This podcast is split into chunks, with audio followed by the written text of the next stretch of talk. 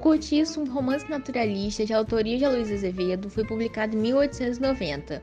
O protagonista da obra é o próprio Cortiço, onde é um palco das mais diversas tramas entre os personagens, descrita de modo cru, animalesco e por vezes cômico.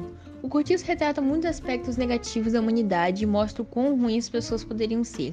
O Cortiço é uma obra responsável por retratar o comportamento humano, destacando o caráter das personagens, que muitas das vezes eles eram movidos por interesse, rancor, inveja, ambição, luxúria e ciúmes. A obra é composta por um grande número de personagens que apenas na aparência são diferentes, porque na essência formam uma multidão caracterizada pelo trabalho, exploração, degradação, brutalidade e animalização. O livro retrata o homossexualismo como um desvio de conduta anormal e errado. Também retrata a prostituição, o lesbianismo, o adultério, banalização do relacionamento, preconceito de classe, preconceito de raça e suicídio. Diante de todos esses temas abordados no cortiço, enxergamos a obra como um impacto, deixando os leitores perplexos.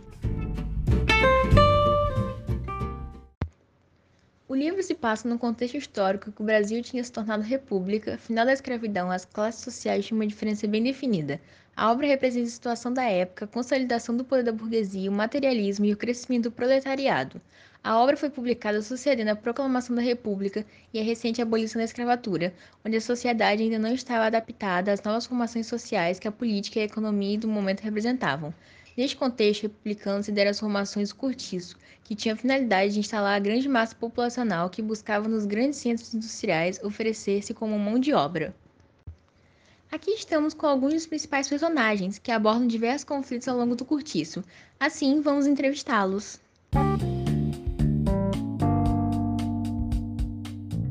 Ei, João Romão, aquele que representa o capitalista explorador na obra, quem é o senhor? Até onde foi para subir na classe social? Sou o dono do Curtiço São Romão. Quem mais seria? Também de uma pedreira e uma taverna. Muitos me chamam de ambicioso e interesseiro. Não nego, realmente sou. Fiz muitas coisas só para enriquecer e me ascender socialmente. Desde vários furtos até entrar para a família do Miranda, ao pedir a mão de sua filha em casamento, a minha esposa Zulmirinho. E pode nos explicar por que a Bertoleza tirou a sua própria vida a facadas? Depois que me casei com Zumirinho, moça de bons dotes, a Bertoleza só me atrapalhava, sabe? Ela não queria sair da minha venda, mesmo me oferecendo mil réis para ela ir. Então, eu a denunciei como escrava fugida, e no desespero de estar prestes a ser capturado, ela se suicidou. O Cortiço retrata um período onde ainda existia o regime de escravidão no Brasil. Aqui está ela, o mais novo anjo que simbolizou uma casta negra escravizada no Brasil no século XIX. Bertoleza, conte-nos como era seu convívio com João Romão, como ele foi capaz de te enganar. Eu era uma fiel escrava quitandeira e fui morar junto dele. Assim me tornei sua amante. Em troca, ele me explorava. Me fiz extremamente submissa e o servi com muita gratidão, porque ele me libertou com uma carta de alforria. Após muito tempo sendo traída pelo João, eu descobri que era falsificada. Eu fui largada e virei um empecilho para sua subida na escala social quando ele se casou com a filha do Miranda quis se livrar de mim a todo custo e me colocou em uma emboscada. Eu não merecia isso, não merecia. Eu não aguentava mais sofrer. Então eu acabei com a minha dor. Dando continuidade, o barão ganancioso que retrata a burguesia na obra se encontra conosco. Miranda, diga, quem é o senhor e como flui seu casamento? Sou um comerciante português, moro no sobrado burguesado ao lado do cortiço. E adivinha, sou rival de João Romão. Casei-me com a dona Estela pelo dote e, para falar a verdade, vivo um casamento fachada. Ela me dá desgosto, vive a vida mundana e me trai constantemente. Mas jamais estive disposto a me separar dela, porque ela é minha fonte de renda e nunca vou querer ser pobre novamente. E como tudo ocorreu após o senhor receber o título de barão? Enquanto eu me acendia socialmente, a minha relação com João Romão melhorava. Sei que foi por interesse, porque todos nós sabemos que ele passou a sentir mais inveja de mim. A partir disso, ele promoveu mudanças nas estalagens, garantindo também a ela áreos aristocráticos, a fim de conquistar as mesmas vitórias que eu, mas ele jamais iria me superar.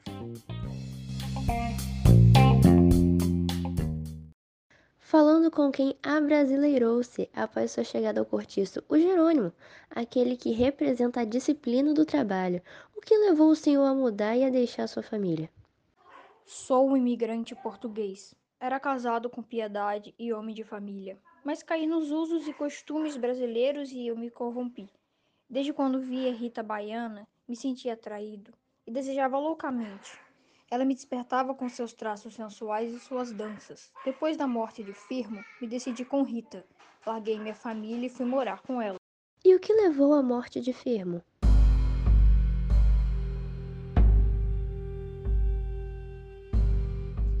Confesso que eu o assassinei. Estava enfurecido e enciumado, pois além de Rita ter se envolvido com ele anteriormente, ele se aproximava dela constantemente. Essa mulata sedutora, conhecida como Rita Baiana, reflete a mulher brasileira e descreve uma crítica social, se comportando completamente diferente das mulheres da época. Por que você se destaca, Rita? Sou uma lavadeira do cortiço, a cara do Brasil. Adotava uma vida despreocupada e imoral. Eu era irreverente, decidida, livre e independente trouxe o estereótipo do corpo da mulher brasileira, bonita e desejada por todos os homens. Não gostou? Quem quiser que me julgue. Chamava atenção com minha dança e com meu jeito eu me destacava.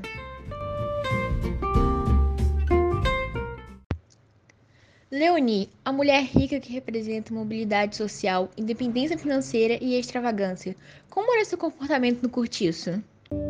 Sou uma meretriz, eu vendo meu corpo, mas aos olhos dos moradores do cortiço não é crime.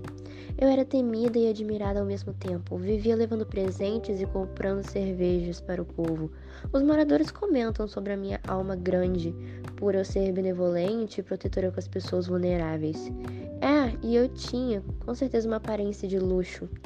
Andava com as minhas roupas exageradas e, sim, eu não abria a mão dos meus vestidos excessivos e espalhafatosos. E como era a sua relação com a pombinha? A Pombinha era uma jovem pura, inocente, delicada e virginal. Era muito conhecida pela sua bondade e educação, por ter um desenvolvimento intelectual maior do que toda a maioria das pessoas do cortiço. Tinha 18 anos e ainda não tinha menstruado. Comecei a me envolver com ela então e a tecer sua sexualidade, a fazendo atingir a puberdade. Eu me tornei a sua madrinha e a forcei a ter uma relação homossexual, tirando a sua virgindade. E sim, eu corrompi a pombinha, a desviando para uma vida de prostituição, sexo e embriaguez, mas eu não me arrependo disso, porque eu me tornei o seu espelho. A dona Piedade, que retrata a mulher europeia, de que forma a senhora lidou com o que o seu marido a fez passar? Sou uma lavadeira portuguesa. Era submissa, trabalhadora e honesta, abandonada com minha filha por Jerônimo. Lembro-me de ficar acordada a noite toda, com alucinações e pensamentos trágicos por causa dele. Odiava ver sendo atraído pela luxúria após vir para a América. Então, quando descobri que ele me traía, me tornei alcoólatra e logo caí em desgraça. Sem dúvidas, meu nome faz jus ao que eu sou digna.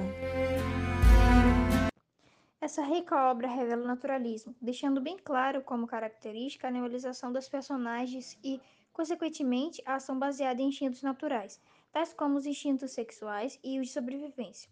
Esse aspecto fica bastante explícito quando são feitas comparações entre os comportamentos dos seres humanos e os de animais. Não era a inteligência nem a razão que lhe apontava o perigo, mas o instinto, o fato sutil e desconfiado de toda fêmea pelas outras quando sentem o seu ninho exposto. Trecho da obra.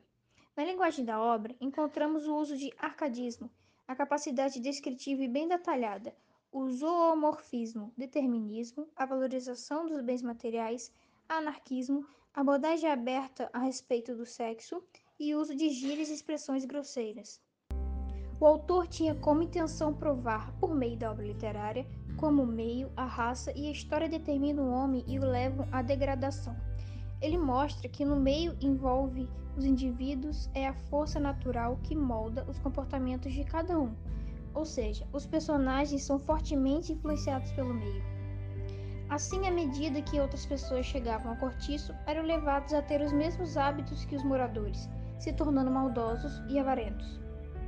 No romance naturalista, o narrador se comporta como um cientista, que observa os fenômenos naturais com que observa uma experiência científica. O cortiço acaba em desastre e tragédia. Diria que foi um experimento em tanto.